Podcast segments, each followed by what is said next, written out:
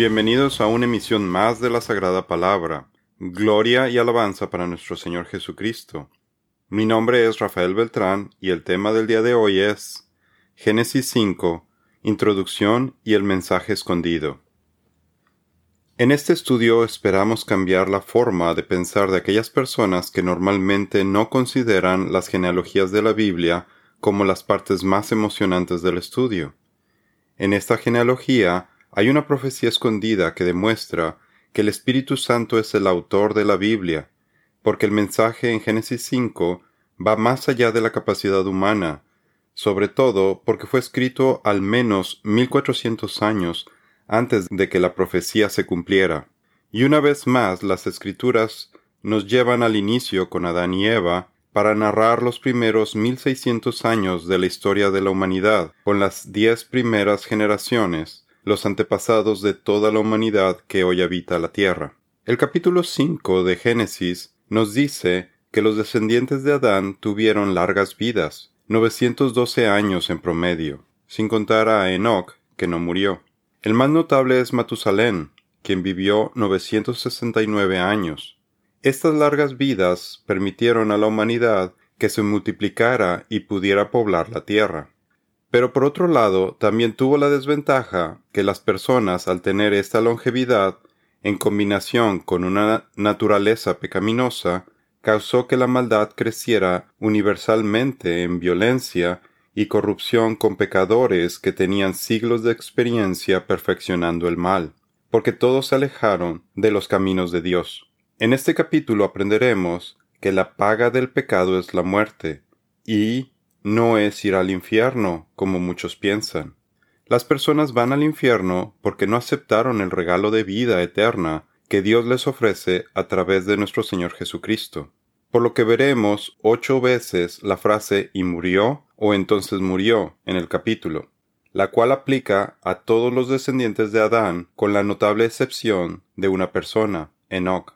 Él escapó de la muerte de acuerdo a la Biblia porque Dios se llevó a Enoch, quien siguió los caminos del Señor y tuvo una estrecha comunión con él. Pues la paga que deja el pecado es la muerte, pero el regalo que Dios da es la vida eterna por medio de Cristo Jesús nuestro Señor. Romanos 6:23. La Biblia no explica el misterio de la longevidad de esta sociedad antediluviana, pero se piensa que el mayor factor pudo haber sido las condiciones atmosféricas antes del diluvio que protegían a las personas y animales de la radiación solar.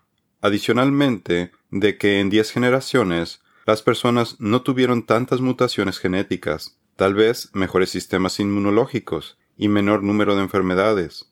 Pero lo que sí sabemos es que las generaciones post-edénicas fueron bendecidas extraordinariamente con una larga vida y muchos hijos e hijas por parte del Señor. En este capítulo veremos las genealogías de las primeras diez generaciones de Adán hasta Noé, que cierra con el diluvio. El número diez en la Biblia indica que algo está completo, como los diez mandamientos. Después vendrán otras diez generaciones de Noé hasta Abraham, que marcarán el inicio de una nueva era. Los descendientes de Adán fueron Set, Enos, Cainán, Mahalalel, Jared, Enoch, Matusalén, Lamec y Noé. Primera de Crónicas 1 del 1 al 4a. Pero ahora vayamos a descubrir la profecía que nos da Dios para combatir el problema que tiene la humanidad desde que nuestros primeros padres cometieron el pecado original y que se manifiesta en un mensaje dado en los nombres de sus descendientes. El mensaje escondido en Génesis 5. Si ha estudiado la Biblia, ya habrá notado que hay mensajes ocultos en los textos de las Escrituras. Pero ahora veremos una de las más asombrosas profecías escondida en los nombres de la genealogía del libro de Génesis capítulo 5. Este mensaje divino lo encontramos en los nombres de las diez personas mencionadas entre Adán y Noé. Los nombres que tenemos en español son una transliteración del nombre en hebreo, y por eso perdimos el significado de cada nombre. Pero en este estudio nos apoyaremos en las raíces hebreas para descubrir este fascinante mensaje encriptado originalmente en la Biblia. Este mensaje es una evidencia más de que la Biblia es un sistema de mensajes integrados en 66 libros producto de un diseño sobrenatural en donde cada palabra, número, nombre o detalle tiene un propósito que va más allá del conocimiento o sabiduría humana para mostrar la gloria de nuestro Creador, quien quiere que aprendamos de su palabra, que descubramos y nos asombremos de quién es Él. Por ejemplo, la profecía que estamos a punto de ver en el libro de Génesis se escribió al menos 1400 años antes del nacimiento de Jesucristo, y su autor solamente puede ser el único quien conoce el final desde el principio. He aquí la profecía de Génesis 5. El significado de los nombres de los descendientes de Adán. El primer nombre es Adán, del hebreo Adam, que significa hombre, y dado que fue el primer hombre, su significado es claro, en los primeros cinco versículos del capítulo. Su hijo, como lo vimos en el estudio anterior, fue Set. Y Adán vivió ciento treinta años y engendró un hijo a su imagen y semejanza, y le puso por nombre Set. Génesis 5.3. El segundo nombre es Set. Los versículos del 6 al 8 nos hablan de Set, o en hebreo Shet, que significa designado o concedido. Y todos los días que Seth vivió fueron 912 años, entonces murió. Génesis 5.8. El tercer nombre es Enos. En los versículos del 9 al 11 tenemos a Enos, o en hebreo Enosh, que como vimos en el estudio anterior, hace referencia a que el hombre es mortal, débil, frágil y miserable. Enos hace referencia a que la humanidad es mortal.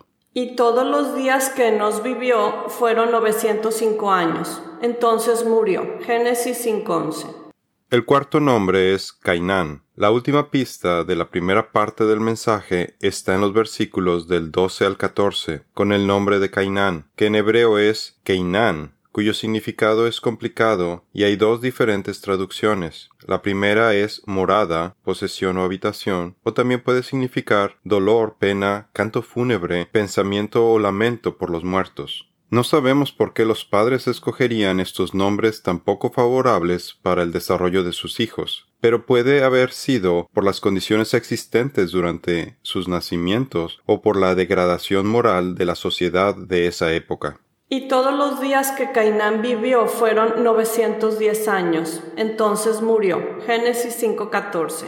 Bueno, hasta el momento el mensaje que tenemos es, el hombre es designado una mortal morada, cuerpo, o el hombre es designado un mortal dolor. En español tenemos que cambiar el orden y poner el adjetivo al final. Entonces tenemos, el hombre es designado a un cuerpo mortal. Ahora continuemos descifrando la segunda parte de la profecía de los nombres en la línea mesiánica de Génesis 5. El quinto nombre es Mahalalel.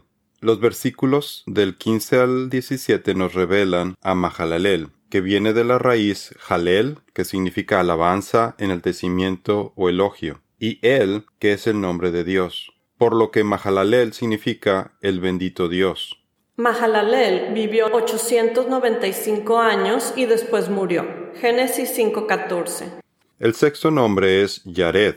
El hijo de Mahalalel, mencionado en los versículos del 18 al 20, fue Yared, que en hebreo es Yered, que viene de la raíz hebrea Yarad, que significa descender o bajar. Algunos comentaristas sugieren que este nombre hace alusión al momento cuando los hijos de Dios descendieron para corromper a las hijas de los hombres, resultando en los gigantes Nefilim de Génesis 6.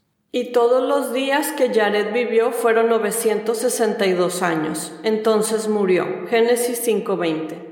Con estos dos nombres tenemos la segunda parte del mensaje, en el que Dios dará solución al problema de la humanidad porque el bendito Dios descenderá. Ahora lo fascinante de esta profecía es que nos revela que la semilla prometida en Génesis 3 sería el Señor mismo quien nos redimiría. Uniendo las dos primeras partes de la profecía tenemos el hombre es designado a un cuerpo mortal, pero el bendito Dios, Jesús, descenderá. Ahora veamos la última parte del mensaje. El séptimo nombre es Enoch. En los versículos del 21 al 24 se describe a Enoch, que en hebreo es Hanoch, cuya raíz es Hanach, que significa enseñar, entrenar, dedicar, ignorar. Enoch vivió 365 años andando en íntima comunión con Dios, y un día desapareció, porque Dios se lo llevó. Génesis 5, 23 y 24. Enoch es la séptima generación de Adán, y sabemos por el libro de Judas. Enoch es la séptima generación de Adán, y sabemos por el libro de Judas, que él fue un profeta que enseñó acerca de la segunda venida de Cristo desde tiempos antediluvianos. Enoch, quien vivió en la séptima generación después de Adán, profetizó acerca de estas personas. Dijo, Escuchen, el Señor viene con incontables millares de sus santos para ejecutar juicios sobre la gente de este mundo. Declarará culpables a los seres humanos por todos los actos perversos que cada uno haya hecho, y a los pecadores rebeldes por todos los insultos que hayan dicho contra él. Judas 14, 15. El octavo nombre es Matusalén. Continuando en el versículo del 25 al 27, tenemos al hombre que ha vivido más tiempo, Matusalén, que en hebreo es Metuchelach, que viene de dos raíces hebreas, Mut, que significa muerte, y Shalach, que significa traer o enviar para, por lo que su nombre significa su muerte traerá. Y como vemos cuando hablemos de Matusalén, su muerte trajo el diluvio lo que nos muestra el amor de Dios que esperó para que los seres humanos regresaran a Él el periodo equivalente a la vida de la persona que más tiempo ha vivido sobre la faz de la tierra. Pero el hombre prefirió seguir alejado de Dios. Y todos los días que Matusalén vivió fueron 969 años. Entonces murió. Génesis 5:27. El noveno nombre es Lamec. Los versículos del 28 al 31 nos hablan de Lamec o en hebreo lemech, que significa, como vimos en nuestro estudio de Génesis 4 del 17 y 18, cautivo, o alguien que está siendo gobernado, sugiere desesperación, es la raíz para nuestra palabra lamentación. El décimo nombre es Noé, y el último nombre para descifrar el mensaje profético es Noé, y está en los versículos del 29 al 32. Noé, que en hebreo es Noach, se deriva de Naham, que significa traer consuelo o alivio, confortar, como nos explica Lamech. La muerte de Noé no se registra en este capítulo, porque él sobrevive al diluvio. Lamech le puso por nombre a su hijo Noé, porque dijo que él nos traiga alivio de nuestro trabajo y de la penosa labor de cultivar esta tierra que el Señor ha maldecido. Génesis 5:29. Así que la tercera y última parte del mensaje que nos dice que Jesús viene a predicar la buena noticia, el Evangelio a la humanidad de la siguiente forma, enseñar que su muerte traerá a los cautivos consuelo o alivio. Sin Jesús seguiremos cautivos del pecado, del cual necesitamos ser redimidos para tener vida eterna. Por lo que el mensaje profético de salvación escondido en Génesis 5 es el siguiente. El hombre es designado a un cuerpo mortal, pero el bendito Dios, Jesús, descenderá enseñando que su muerte traerá a los cautivos consuelo o alivio. En este mensaje está de forma resumida el plan de redención del Señor, escondido dentro de los nombres en la genealogía que requirió de mil cincuenta y seis años para establecerse. Esto demuestra que la Biblia no fue escrita por los hombres, y menos que un grupo de rabinos judíos insertaron estos nombres en la Torá. Más bien, confirma que Dios ya tenía establecido el plan de salvación desde el primer libro de las Escrituras. Y el resto de los libros solo muestran el desarrollo de esta historia para llegar a su desenlace en el máximo sacrificio que hizo Jesucristo en la cruz. Nos muestra que Dios sabe el final desde el principio, Recuerden lo que ha pasado desde tiempos antiguos. Yo soy Dios y no hay otro. Soy Dios y no hay nadie igual a mí. Yo anuncio el fin desde el principio. Anuncio el futuro desde mucho antes. Yo digo, mis planes se realizarán. Yo haré todo lo que me propongo. Isaías 46, 9 y 10. Esto es todo por el día de hoy. Los esperamos en nuestra siguiente misión. Que Dios los bendiga.